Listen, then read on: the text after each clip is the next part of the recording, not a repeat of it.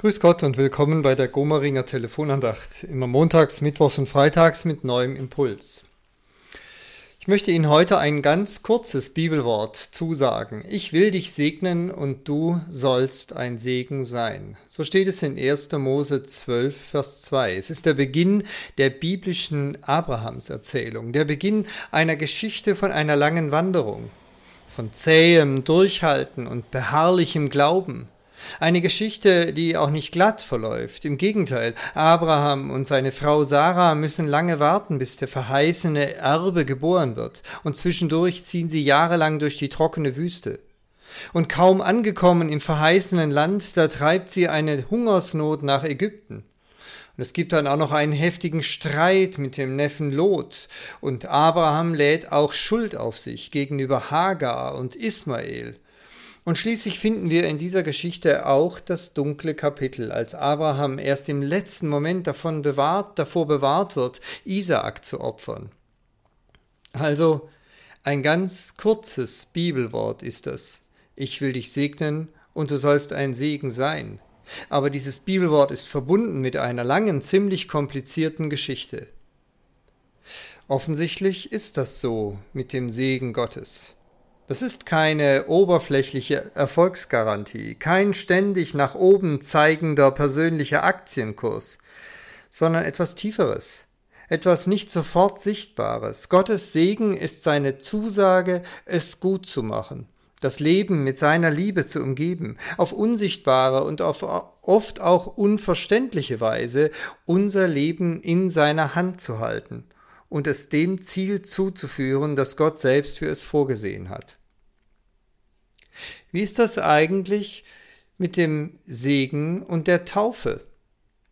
Wo ist denn der Unterschied dabei? Der Unterschied liegt nicht nur darin, weil eine Segnung wiederholt werden kann, ja wiederholt werden soll. Eltern können ja den Segen Gottes ihren Kindern zusprechen, vielleicht sogar täglich vor dem Einschlafen oder wenn sie schon größer sind, morgens beim Verlassen des Hauses.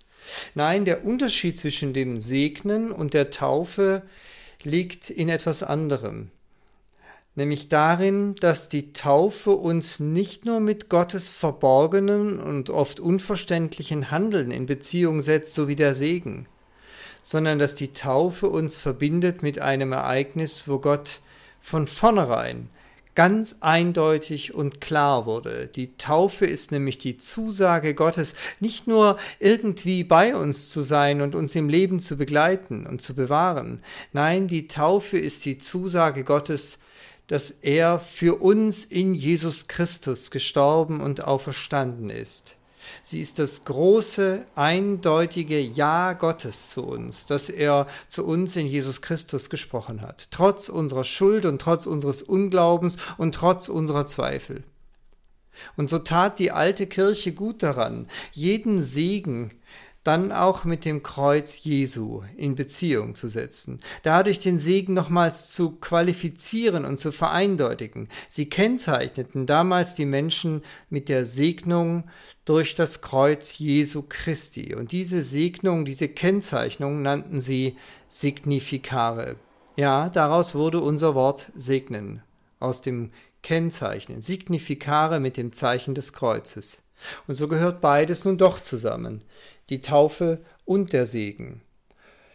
Und so möchte ich Ihnen dieses Wort heute nochmals zusprechen. Ich will dich segnen, und du sollst ein Segen sein.